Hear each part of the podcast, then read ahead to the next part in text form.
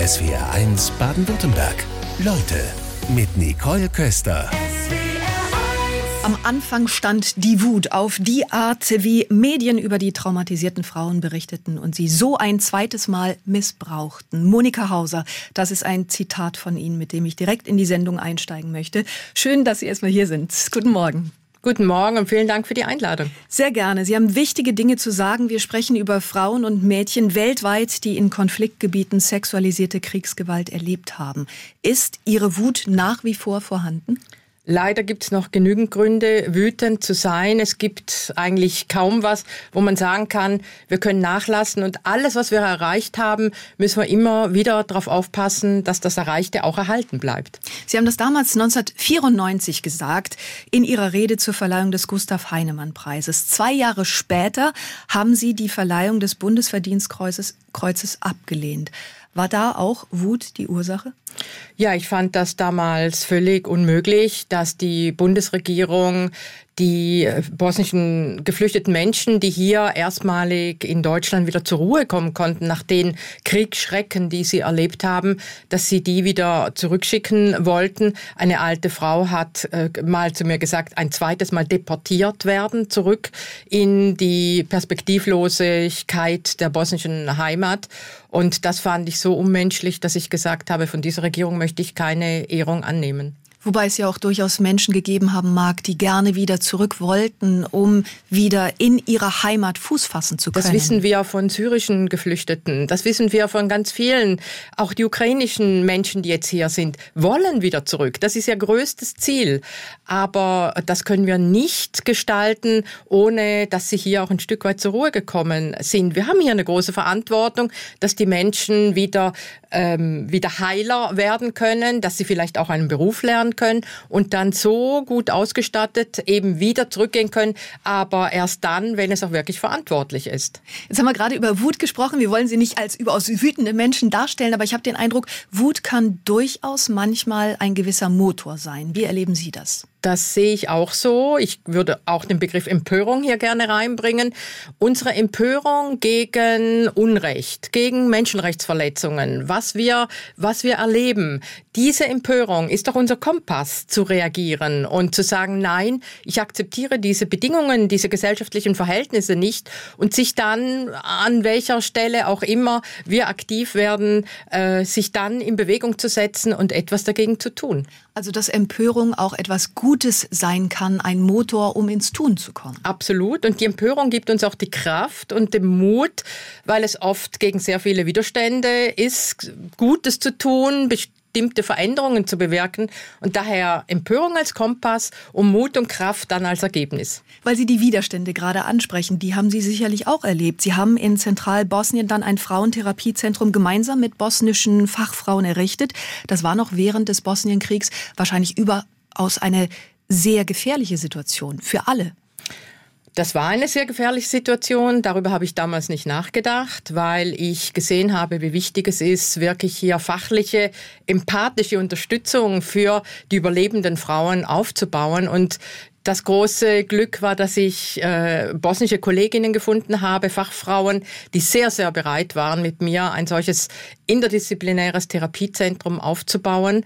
Und ähm, wir waren wirklich eine große Kraft damals, haben auch anderen Mut gegeben, diesem äh, faschistischen Wahnsinn um uns herum auch ein Stoppsignal zu zeigen und zu zeigen, dass es mit einem multiethnischen Projekt selbst in dieser verrückten Kriegssituation möglich ist, zusammenzuarbeiten und Unterstützung zu gestalten. 28 Kriege und bewaffnete Konflikte gibt es gerade weltweit in Äthiopien, Myanmar, im Jemen, in der Ukraine, im Kongo. Ich könnte lange weiter noch aufzählen. Monika Hauser bei uns in SWRs Leute. Sie setzen sich für Mädchen und Frauen ein, die sexualisierte Gewalt erlebt haben. Wo ist Ihr Verein Medica Mondiale gerade im Einsatz? Wir sind im Einsatz äh, mit Partnerorganisationen, zum Beispiel im Nordirak, wo unsere Partnerorganisation Emma in der Stadt Erbil und in Hook jesidische überlebende Frauen unterstützt, dass sie wirklich ins Leben wieder zurückkehren können, psychosoziale Begleitung, dass sie über ihre schweren Traumata sprechen können, aber immer auch einkommensschaffende Maßnahmen, dass sie etwas lernen können, dass sie Arbeit finden können, um eben auch von Abhängigkeiten freizukommen. Das ist sicherlich ein wichtiger Bereich. Aber im Nordirak arbeiten wir jetzt auch seit über fünf Jahren mit der kurdischen Regierung zusammen, die uns eingeladen hat, eine der einzigen Regierungen weltweit, äh, Trainings, Schulung zu machen für das staatliche kurdische Gesundheitspersonal in Dohuk, damit sie lernen, wie sie mit traumatisierten Frauen umgehen können, um sie nicht erneut zu traumatisieren. Nordirak, aber sicherlich nicht das einzige Land, wo Sie gerade aktiv sind, oder? Das ist ein Beispiel. Wir sind auch in der Demokratischen Republik Kongo äh, aktiv, überhaupt die Region der großen Seen, leider viel zu wenig in unseren Medien. Das ist also auch Burundi, Uganda, Ruanda und eben der Osten des Kongos äh, sind wir mit sehr vielen Partnerorganisationen in Zusammenarbeit, wo eben auch Frauen, die Gewalt erlebt haben, äh, unterstützt werden. Dort ist auch einkommensschaffende Maßnahmen sehr wichtig, weil viele dieser Frauen Witwen sind, in großer Armut leben. Und dann ist, gibt es Spargemeinschaften zum Beispiel. Die Frauen bekommen eine Ziege und können darüber ihren Lebensunterhalt verdienen, können einzahlen in die Spargruppe. Und wenn sie dann Geld brauchen, weil das Kind in die Schule kommt oder jemand krank ist in der Familie, können sie daraus äh, Geld nehmen. Also es geht immer um direkte Unterstützung, aber es geht auch um finanzielle, ökonomische Begleitung, damit eine eigene Perspektive möglich ist. Sie sagen, Sie wollen, dass die Frauen und Mädchen zumindest ein Stück Gerechtigkeit erfahren können.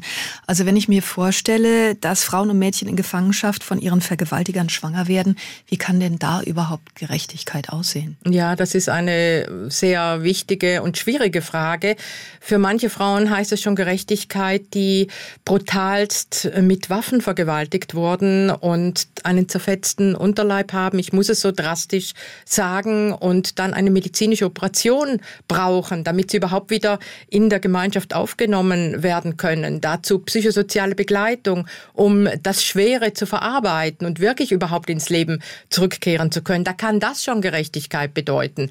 Für eine jesidische Überlebende, die in IS-Gefangenschaft ein Kind bekommen hat, bedeutet es Gerechtigkeit, dass dieses Kind überhaupt bei ihr bleiben kann, wenn sie zurück in den Nordirak kommt und ihre jesidische, sehr, sehr konservative, sehr autoritäre Gemeinschaft ihr verbieten will, dass dieses aus dieser Gefangenschaft entstandene Kind bei ihr bleibt. Dann bedeutet es Gerechtigkeit, dass sie und das Kind anerkannt werden und sie nicht stigmatisiert und erneut ausgegrenzt werden. Sie machen diese Arbeit seit Beginn der 90er Jahre. Können Sie uns berichten, weil das kann man ja nicht einfach selbst alles so wegstecken. Das sind persönliche Schicksale. Jemand, der sie ganz besonders berührt hat, wo über vielleicht auch über Jahrzehnte Kontakt besteht. Ich könnte mir vorstellen, da gibt es viele Schicksale. Da gibt es sehr viele überlebende Frauen, die mich sehr berühren mit ihrer, mit ihrer Geschichte, aber auch sehr oft mit ihrer Stärke, wie sie das alles überstanden haben. Und ich denke natürlich vor allem auch an Frauen, die ich in Bosnien 93 kennengelernt habe. Eine unserer ersten Klientinnen war Sabina, eine sehr, sehr junge Frau, die vergewaltigt wurde von kroatischen Paramilitärs und schwanger geworden ist dann äh, im Medica Senica im Zentrum äh, den Weg zu uns gefunden hat und erstmal Beratung brauchte, ob sie das Kind überhaupt bekommen kann, weil sie wusste, dass ihre Familie sie ablehnen wird und dieses ja. Kind ablehnen wird. Sie hat sich dann für das Kind entschieden ähm, und hat einer bekommen, das Mädchen, die ähm, dann mit ihr zusammen aufwachsen konnte. Über die Jahre hinweg hat äh, Sabina immer wieder Unterstützung, fachliche Unterstützung bekommen, hatte die Kraft, einen guten Mann für sich und einen guten Vater für einer zu finden. Und dann habe ich vor drei Jahren bei einer Konferenz in Sarajevo, ich habe Sabina immer wieder über die Jahre getroffen, aber vor drei Jahren haben wir uns gemeinsam getroffen bei einer Konferenz, wo es um das Schicksal der Kinder aus diesen Vergewaltigungen ging. Einer ist Psychologin geworden und hat sehr viel Stärke aus dem gezogen, dass ihre Mutter sie akzeptieren konnte, eben durch die Begleitung von Medica Senica. Und einer hat einen kleinen Verein gegründet für Forgotten Children of the War, also vergessene Kinder des Krieges, mit anderen Kindern aus den Vergewaltigungen entstanden zusammen um für Aufklärung in der bosnischen Gesellschaft zu sorgen, um immer wieder der Gesellschaft zu sagen, ähm, stigmatisiert grenzt nicht die Mütter und uns aus, die Täter müssen verurteilt werden und es ist wunderbar, dass da schließt sich ein Kreis für mich mit der Arbeit von einer, weil sie jetzt diese Aufklärungsarbeit macht und die Stärke hat. Die Gründerin der Menschenrechtsorganisation und Frauenrechtsorganisation Medica Mondiale. Monika Hauser ist heute Vormittag bei uns. Wie verfolgen Sie die Proteste gegen das iranische Regime? Das verfolgen wir natürlich sehr eng, weil wir auch schon in den Jahren vorher immer wieder auch im Kontakt waren mit iranischen Aktivistinnen. Es ist ja ein Widerstand, der schon so viele Jahre äh, immer wieder in Wellen auch geht und, äh, und auch immer Folter, mit Folter in den Gefängnissen verbunden war. Also, ähm, aber im Moment ist doch da eine Kraft, die ist unglaublich. Und äh, dieses äh, Frauenleben, Freiheit, das berührt auch hier in Deutschland so viele. Und ich finde es wichtig, da dahinter zu stehen, sich, sich ähm, solidarisch zu erklären, was wir auch durch unsere sozialen Medien machen. Und was mich auch sehr berührt hat, ist, dass afghanische Aktivistinnen zu, vor ein paar Wochen vor die iranische Botschaft in Kabul gezogen sind, um zu demonstrieren, obwohl das für sie sehr gefährlich war. Also das heißt, da ist so viel gemeinsamer feministische Kraft auch da. Das ist, ist sehr, sehr ähm, beachtlich und, und sehr stärkend auch für uns. Kontakt zu halten mit Menschen aus dem Iran ist gerade gar nicht so einfach. Haben Sie konkrete Kontakte? Das ist wirklich sehr, sehr schwierig, aber wir hören immer wieder auch Geschichten von Aktivistinnen, die sich nicht einschüchtern lassen und die dranbleiben, obwohl es eigentlich ja sehr, sehr gefährlich ist im Moment. Und gerade in den kurdischen Teilen sind die Menschen so im Widerstand ähm, und auch vom Nordirak her wissen wir, dass große kurdische Solidarität da ist, was aber wiederum eine schwierige Situation für die, unsere Partnerinnen im Nordirak ist, weil im Moment werden sie beschossen von iranischen Raketen, als auch dass jetzt Erdogan dieses schreckliche Attentat auch ein Stück weit instrumentalisiert und gegen den Nordirak schießt. Wie politisch darf der Fußball sein? Das ist eine ganz aktuelle Frage. Gerade mal wieder. Die iranische Nationalmannschaft hat die Hymne nicht mitgesungen. Aber das Thema ist ja auch sehr viel älter. Wie stehen Sie dazu? Naja, ich finde, er ist absolut patriarchal organisiert, diese FIFA und auch der DFB. Da gibt sicherlich, äh, gab es Fortschritte in den letzten Jahren, aber alleine, dass der DFB verhindert, dass die äh, Fußballerinnen, die ja Weltmeisterinnen sind, äh, die, das gleiche Geld, die gleichen Honorare kriegen können wie die Männer. Also da ist doch auch eine Verachtung Frauen gegenüber drin oder dass sie nicht gleich viel wert sind.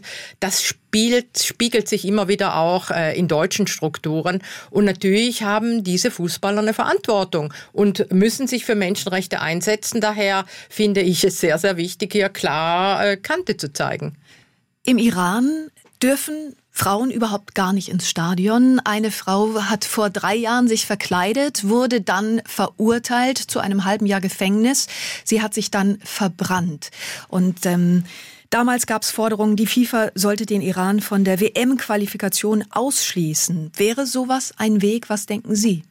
Naja, ist nicht ein Stück weit auch äh, doppelmoralisch, dass gerade die FIFA, die nun sich nicht getraut, Klartext zu sprechen gegenüber dem, was sich im Katar abspielt, ähm, dass die dann wieder jemand ausschließen soll. Also es ist sehr schwer, äh, eine klare Leitlinie zu haben, weil gleichzeitig auch Europa und auch Deutschland dann wieder von Katar äh, äh Öl und Gas will. Also es ist schon sehr verflochten durch die wirtschaftlichen Bedingungen. Ähm, und hier ist einfach dadurch, dass in den letzten Jahrzehnten so sehr versäumt wurde, eine klare Politik für Menschenrechte zu machen, nicht nur auf billiges Gas und billiges Öl zu schielen. Dadurch ist so viel verpasst worden, dass wir heute in dieser höchst verqueren Situation uns wiederfinden. Ja, höchst verquer vielleicht auch die FIFA-Statuten, denn die Gleichbehandlung von Männern und Frauen steht in den FIFA-Statuten, aber genauso steht da drin, politische Äußerungen sind untersagt. Wie also umgehen mit Darf solchen Statuten? Ich finde sehr gut, dass äh, auch deutsche Fußballer gesagt haben, wir sprechen hier über Menschenrechte. Und das ist doch ein zutiefst äh, wichtiges Thema für uns alle, äh, Menschenrechte anzusprechen. Und das können prominente, Polit äh, prominente Fußballer unbedingt auch tun. Und ähm, ich denke, das ist etwas, was auch die FIFA-Statuten erlauben sollten. Aber da ist einfach sehr viel Doppelmoral im Moment im Spiel. Monika Hauser in SWRs Leute. Seit neun Monaten ist Krieg in der Ukraine. Sexualisierte Gewalt, auch dort eine Kriegswaffe. Was hören Sie von dort? Dort sind Sie auch engagiert. Wir sind ähm, im Frühling direkt auch von der Organisation WEF gebeten worden zu unterstützen. WEF ist ein europaweiter Zusammenschluss von Organisationen, die gegen Gewalt an Frauen europaweit arbeiten. Dort sind auch sehr viele ukrainische Aktivistinnen und Frauenberatungsstellen mitorganisiert.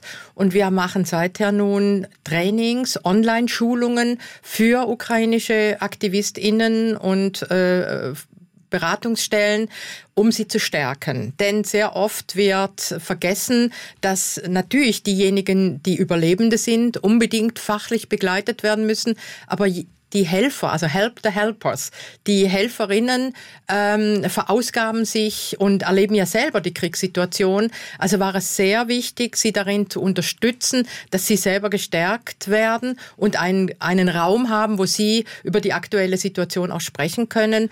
Und wir hören natürlich von sehr viel sexualisierter Gewalt äh, durch russische Soldaten und ähm, sehr viel Traumatisierung. Und das Problem ist natürlich auch, ähm, dass die Strukturen oft zusammengebrochen sind und Frauen dann in den okkupierten Gebieten wirklich völlig ohne Unterstützung sind.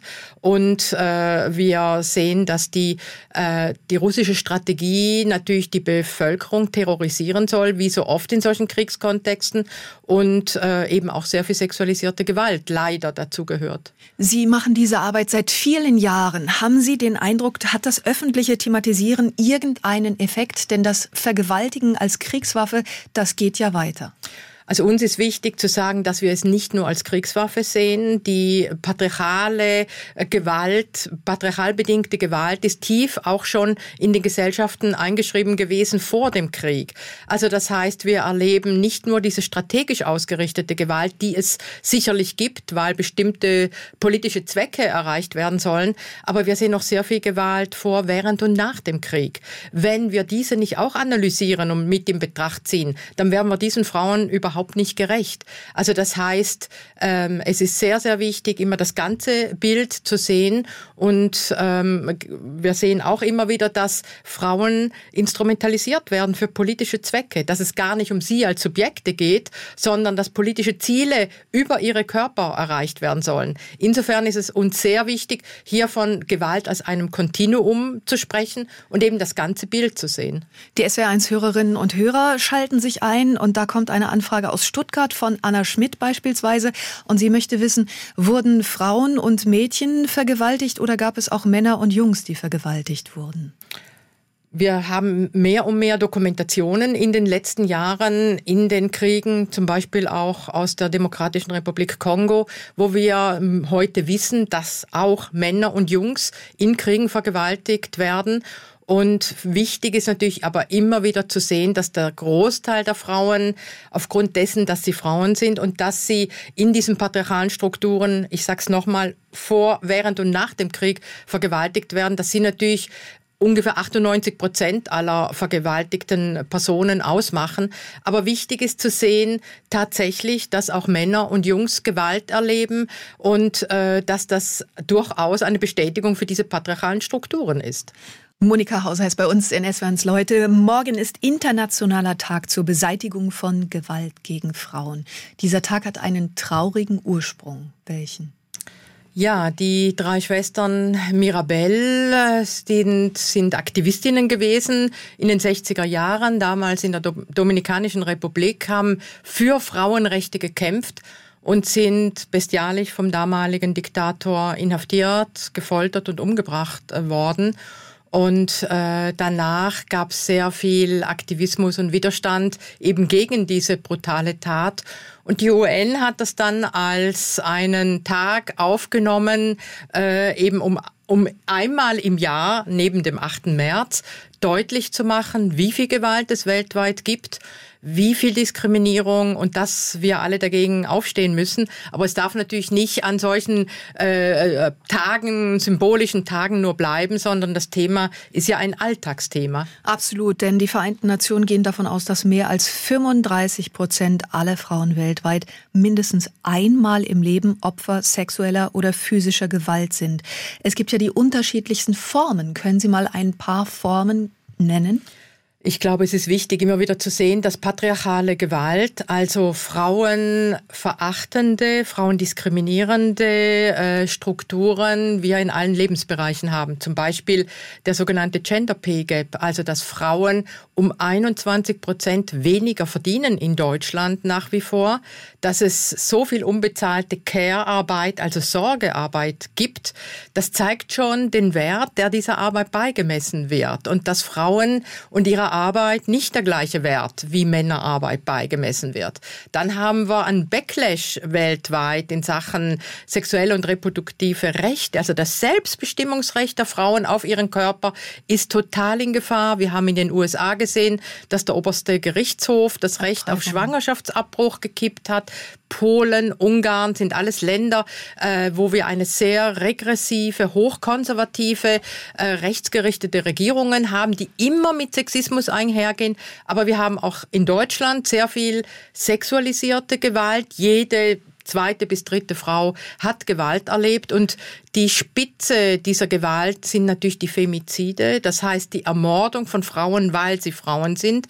Das ist etwas, was wir vor allem im Partnerschaften, also im Nahfeld äh, sehen. Ähm, und da müssen wir sagen, dass jeden zweiten bis dritten Tag eine Frau von ihrem Partner ermordet wird. Wir könnten noch sagen, jede Minute geschehen 13 Gewalttaten in der nahen Partnerschaft, im nahen Umfeld. Unter Corona-Bedingungen, unter Pandemiebedingungen ist das alles noch sehr viel schlimmer geworden. Und das bei einem Klima von Straflosigkeit. Das heißt, das ist auch nochmal wichtig zu sehen, dass nur ein Bruchteil aller Frauen überhaupt anzeigt, weil es immer noch nicht die Situation in Deutschland gibt, dass es ein, eine eine Atmosphäre wäre, wo Frauen anerkannt werden und das sagen können, was ihnen geschehen ist. Und wiederum nur unter 10 Prozent aller Täter werden für Vergewaltigungen überhaupt verurteilt. Ein großes Armutszeugnis für unsere Gesellschaft, die sich hochentwickelt nennt. Ja, und die Zahlen, die klingen dann so abstrakt und erstmal so weit weg, aber dahinter stecken natürlich ganz viele Schicksale. Und ähm, was ich erschreckend finde, es dauert ja manchmal viele Jahre, bis sich betroffene Frauen von den Tätern lösen können. Haben Sie eine Antwort, warum das so ist? Frauen stecken in wahnsinnigen Abhängigkeiten drin. Sie stecken in ökonomischen Abhängigkeiten. Immer noch verdienen Männer mehr als Frauen.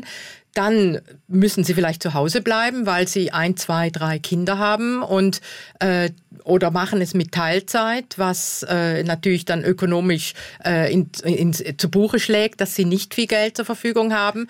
Und die Kinderarbeit bleibt an den Frauen hängen, denn nach wie vor sind es die Frauen, die zu Hause bleiben. Und wegen den Kindern ertragen Frauen auch sehr viel Gewalt, halten lange aus bis sie irgendwann wirklich nicht mehr können. Und da müssen wir auch sagen, die Frauenhäuser sind überfüllt und haben viel zu wenig Ressourcen. Also das heißt, so viel Gewalt und unterfinanzierte Frauenhäuser und Frauenberatungsstellen, das ist ein Armutszeugnis für unsere Gesellschaft. Monika Hauser bei uns in SWRs Leute. Wir wollten über unterschiedliche Formen von Gewalt sprechen. Gewalt verändert sich. Was haben denn zum Beispiel technische Entwicklungen wie digitale Geräte mit sexualisierter Gewalt zu tun? Ja, auf jeden Fall sehen wir, dass das gerade auch für junge Frauen ein Riesenproblem ist, wenn Nacktfotos oder äh, sonstige Darstellungen von ihnen im Internet kursieren, natürlich ohne ihre Einwilligung. Und das Problem ist, dass sie hier gesetzlich immer noch extrem schlecht geschützt sind und viel öfter der Täter äh, geschützt wird als äh, die junge Frau. Und wir wissen, dass das extrem traumatisierende Auswirkungen haben kann. Die technische Entwicklung nimmt mehr und mehr zu, damit auch die sexualisierte Gewalt. Lässt sich das so rückschließen? Das würde ich jetzt nicht unbedingt sagen, dass das einen direkten Rückschluss gibt. Aber auf jeden Fall, alles ist machbar, alles ist zeigbar. Und äh, es braucht so viel gesellschaftliche Aufklärung. Wir haben ja mittlerweile gute äh, politische Instrumente, wie zum Beispiel die Istanbul-Konvention aus dem Jahre 2011 vom Europarat, die das beste, modernste Instrument für Gewaltschutz von Frauen und Mädchen ist. Deutschland hat es spät erst ratifiziert, 2018, also es sind Jahre äh, verloren gegangen. Und auch jetzt braucht es nach wie vor eine politische äh, Kraft, um das umzusetzen. Es steht zwar im Koalitionsvertrag drin, aber nach wie vor haben wir keine Koordinierungsstelle, keinen äh, Landesaktion, keinen nationalen Aktionsplan, um äh, diesen Gewaltschutz umzusetzen. Und dort wären zur Prävention sehr wichtige Elemente eben gerade gesellschaftliche Aufklärung um über Rollenstereotypen bereits in der Schule zu sprechen. Also das äh, Aufklärung ist das A und O und dann natürlich auch, dass die Straflosigkeit endlich ein Ende hat. Und hier brauchen wir zum Beispiel Schulung von Richtern. Die, die Qualifizierung von Richtern ist nach wie vor eine freiwillige Sache. Das kann aber nicht sein. Richter müssen Bescheid wissen über die Zusammenhänge von sexualisierter Gewalt und deren Dynamik und dass nach wie vor ein Schweigen darüber besteht. Und sie müssen wissen, was Trauma für was Trauma auslöst. Also das gehört alles zusammen. Das sind jetzt so viele Themen, die Sie gerade angesprochen haben. Sie sind ein kleiner Verein. Wie organisieren Sie sich denn als Verein, um überhaupt bei den unterschiedlichen Problematiken Hilfe dementsprechend anbieten zu können? Ja, wir sind 80 Kolleginnen in der Kölner Zentrale und arbeiten weltweit mit 40 Organisationen in 14 Ländern, haben sehr, sehr enge Partnerschaften aufgebaut, eigene Organisationen aufgebaut in Bosnien, im Kosovo, in Afghanistan und in Liberia. Das sind alles Organisationen, die selbstständig längst arbeiten. Wir haben aber weiterhin sehr enge Verbindungen über gemeinsame Projekte, EU-Finanzierungen, fachlichen Austausch, politische Analysen, das Projekt in Afghanistan, vielleicht sprechen wir gleich noch darüber. Das ist natürlich ein ganz, ganz bitterer, äh, bittere Lektion für uns gewesen, dass das letztendlich äh, nicht weitergehen konnte nach der Besetzung der Taliban. Aber wir sind mit vielen Organisationen in enger Verbindung und äh, wir organisieren Geld, aber wir organisieren natürlich auch Fortbildungen, Qualifizierung, Know-how, damit die Kolleginnen vor Ort genau die Fortbildungen und das Wissen bekommen, was sie in ihrer Arbeit weiter stärkt. Monika Hauser bei uns in SWNs Leute. Sie setzen sich für ein Ende sexualisierter Gewalt weltweit ein. Hatten Sie eigentlich als Kind schon so einen bestimmten Sinn für Gerechtigkeit? Ich glaube, das ist mir wirklich mit in die Wiege gelegt worden. Ich habe in meiner Kindheit viel von meinen Eltern und Großeltern über, den, über Erfahrungen im Zweiten Weltkrieg gehört. Südtirol hat ja eine sehr wechselhafte, schwierige Geschichte auch gehabt. Also Krieg war für mich schon ganz lange ein Thema, mit dem ich mich beschäftigt hatte, als ich eigentlich noch viel zu jung war. Habe dann auch einen freiwilligen Einsatz im Kibbutz, im Kibbutz in Israel mit 17, mit 17 gemacht. Schon, ne? ja und dort wieder von Auschwitz-Überlebenden gehört. Also das Thema war schon sehr früh da, aber auch sexualisierte Gewalt habe ich von weiblichen Familienmitgliedern gehört und habe feststellen müssen, dass das ein Thema in dieser Familie ist, aber es auch Täter gibt in dieser Familie. Und das, diese beiden Dinge, Krieg und sexualisierte Gewalt, kamen für mich dann in meiner Ausbildung als Gynäkologin sozusagen zusammen im Jahre, also Ende 92, als ich vom Bosnienkrieg hörte. Aber schon vorher habe ich in den Krankenhäusern, wo ich gearbeitet habe, wurde mir klar, wie viele Frauen und zwar egal, ob Privatstationen oder Migrantinnen, deutsche Frauen, dass viele Frauen, dass sexualisierte Gewalt zu ihrem Alltag gehört und ihr Leben sozusagen bestimmt hat. In der Recherche fand ich dann, dass Sie schon als Assistenzärztin darauf aufmerksam gemacht hatten, wie auch bei gynäkologischen Untersuchungen Frauen nicht gut behandelt werden, wie sie von Ehemännern nicht gut behandelt werden. Aber Sie haben sich damit unbeliebt gemacht. Wie ich habe mich extrem unbeliebt damit gemacht, sowohl in Südtirol in einem sehr ländlich traditionellen Kontext, dass ich das benannt habe, sowohl bei den Kollegen als auch bei den Ehemännern, wo ich extreme Gewalt gesehen habe. Ich habe aber feststellen müssen, dass das in der Ausbildung zur Gynäkologin an der Uniklinik in Nordrhein-Westfalen so weiterging. Und die Hierarchie, die Strukturen nicht wollten, dass ich über dieses Thema spreche. Und da wurde mir klar, einerseits erleben Frauen sehr viel Gewalt, aber andererseits, und das sind zwei Seiten der gleichen Medaille, wollen Strukturen, Hierarchien, Oberärzte, auch meine Kollegen und leider auch viele Kolleginnen wollten nicht, dass ich über dieses Thema in der Gesprächsrunde rede und dass wir das nur aufknacken können, wenn wir ein Bewusstsein dafür entwickeln. Und gerade Gynäkologinnen haben so ein tiefes Wissen um die Gewalt bei Frauen. Und eigentlich müssten sie jeden Monat aufschreien und sagen, es ist nicht hinnehmbar, wie viel Gewalt Frauen in unserer angeblich so hochentwickelten Gesellschaft erleben. Das vermisse ich bei diesem Berufsstand. Ist das vielleicht sogar ein ganz allgemeines Problem, dass man sagen kann, naja, die Wahrheit, die will erstmal niemand hören. Mit der Wahrheit macht man sich unbeliebt. Äh, sowieso, äh, aber es ist auch sehr schmerzhaft. Es wird tabuisiert, dieses Thema, weil man nichts damit zu tun haben möchte.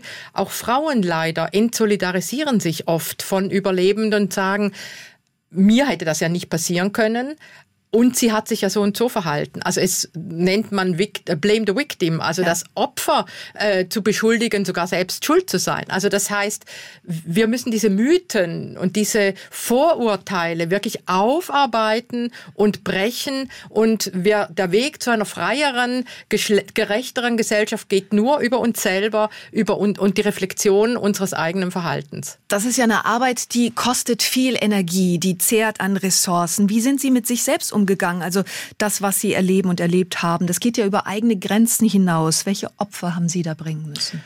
Ich habe auf jeden Fall damals 94 einen schweren Zusammenbruch äh, gehabt und es ging einfach gar nichts mehr nach dem ersten Jahr in Bosnien, weil ich sicherlich mich mit all meinen Kräften da hineinbegeben habe. Für mich war es aber auch schwierig, damals nach Deutschland zurückzukommen, in der Klinik äh, meine Facharzt weiterzumachen und dort auf überhaupt kein Verständnis für meine Arbeit in Bosnien zu stoßen. Und dann habe ich mühsam lernen müssen, dass wenn ich nicht gut auf mich achte, dass ich dann langfristig nicht gesund bleibe und diese Arbeit nicht auf lange Zeit machen kann.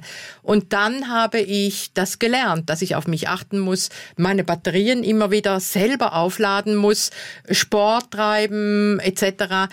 Und natürlich auch die tolle Unterstützung meines Mannes äh, war sehr, sehr wichtig für mich und auch mir über meine Motivation klar zu sein, warum mache ich das eigentlich? Und äh, ich habe den Luxus und das Privileg, mit vielen Kolleginnen in Köln, aber auch weltweit im Austausch zu sein. Wir überlegen uns Strategien, was ist hilfreich, äh, wo haben wir auch Erfolge äh, zu verzeichnen und das gemeinsam im feministischen Geist weiterzuentwickeln. Ich denke, das stärkt uns alle auch sehr. Monika Hauser, Sie wurden vielfach ausgezeichnet, unter anderem mit dem Alternativen Nobelpreis. 2008 war das, glaube ich. Können Sie uns mal mitnehmen, solche Auszeichnungen, welchen Effekt haben die dann für Ihre Arbeit? Das waren politisch wichtige Signale, speziell der alternative Nobelpreis. Der hat mich auch sehr, sehr gefreut. Der hat die ganzen, äh, die ganze Organisation äh, war es wichtig, auch dass Frauenrechtsarbeit so ausgezeichnet wurde. Und ich kann mich erinnern, dass afghanische Kolleginnen damals den auch sehr gut für ihre Arbeit benutzen konnten. Eine Kollegin zum Beispiel, die erstmal, als ich sie kennenlernte, vor vielen, vielen Jahren sehr schüchtern war, sich kaum getraut hat, öffentlich zu sprechen, die hat mir dann erzählt, dass sie sie ins Justizministerium gegangen ist zu einem Beamten in der mittleren Hierarchieebene und gesagt hat, wir haben jetzt den alternativen Nobelpreis gekriegt. So eine wichtige Auszeichnung. Und ich komme hier 20 Mal zu dir und du bist noch nicht mal imstande, mir heute diese wichtigen Papiere auszuhändigen. Ich erwarte jetzt, dass das sehr schneller geht. Also es war eine, eine Stärkung auf vielen verschiedenen Ebenen. Jetzt gibt es viele Entwicklungen wieder zurück in Afghanistan. Viele Menschen sagen, naja, die 20 Jahre der Einsatz, es hat alles nichts gebracht. Es war umsonst. Wie blicken Sie darauf? Das sehen wir anders. Wir haben mit unserer Partnerorganisation vor Ort wirklich 20 Jahre eine äh, sehr, sehr wichtige Arbeit gemacht. Und die Kolleginnen vor Ort haben ähm, Schulungen gemacht, haben viele, viele Frauen unterstützt und helfen können.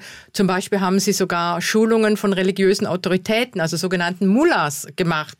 Workshops mit Mullahs und sie aufgeklärt und sensibilisiert für das Thema Gewalt gegen Frauen und was Traumatisierungen in, für die Frauen und für die Familien bedeutet. Und dann haben diese Mullahs von der Freitagskanzel herab äh, den Männern ins Gewissen geredet und gesagt, das ist übrigens jetzt auch strafbar, wenn ihr eure Frauen schlägt und vergewaltigt. Also das heißt, das ist nicht einfach weg. Äh, natürlich haben die Fundamentalisten und die Taliban gewonnen für den Moment. Aber dieses Wissen in der jüngeren Generation ist ja da. Und gerade die Frauen gehen ja nach wie vor mutig auf die Straße, trotz der ganzen Repressalien. Also ich bin mir sehr sicher, dass dieser widerständige Geist weitergehen wird und dass die Taliban merken werden, dass sie auch die junge Generation nur gewinnen können, wenn sie im Moment sehen wir genau das Gegenteil, dass es weiter zurückgedreht wird. Aber der Widerstandsgeist ist nach wie vor da. Danach kann man, glaube ich, eins runterbrechen, was Sie gerade ansprechen, nämlich auch die Männer einzubeziehen. Es geht ja am Ende nur miteinander, auch für dieses Thema zu sensibilisieren, oder? Das ist wunderbar, dass wir auch weltweit in allen Ländern, wo wir arbeiten und auch in Deutschland mehr und mehr Männer haben, die verstehen, dass ein ganzheitliches Leben auch für sie ein Gewinn ist. Dass es ein Gewinn für sie ist, wenn sie mit uns gemeinsam gegen Gewalt gegen Frauen kämpfen den sexistischen Witz vom Arbeitskollegen kritisieren etc. Also das heißt, äh, Männer sind für uns hier sehr wichtig. Den Job alleine können wir bei, dem, bei den harten Strukturen, verhärteten Strukturen nicht machen. Eltern haben Macht über, darüber, dass, wie sie ihre Kinder erziehen. Männer können auch ein Rollenvorbild sein, dass sie selbstverständlich zu Hause sind und, äh, und, und ihren Teil übernehmen. Also hier gibt es sehr viele Möglichkeiten zu unterstützen. Und für Medica Mondiale ist es natürlich generell sehr wichtig, dass auch unsere Arbeit unterstützt wird. Und wir haben hier tolle Unterstützer und Unterstützerinnen seit vielen Jahren. Und nur das macht unsere Arbeit letztlich auch möglich. Dann herzlichen Dank für Ihren Besuch heute Vormittag. Sehr gerne. SWR 1 Baden-Württemberg. Leute, wir nehmen uns die Zeit.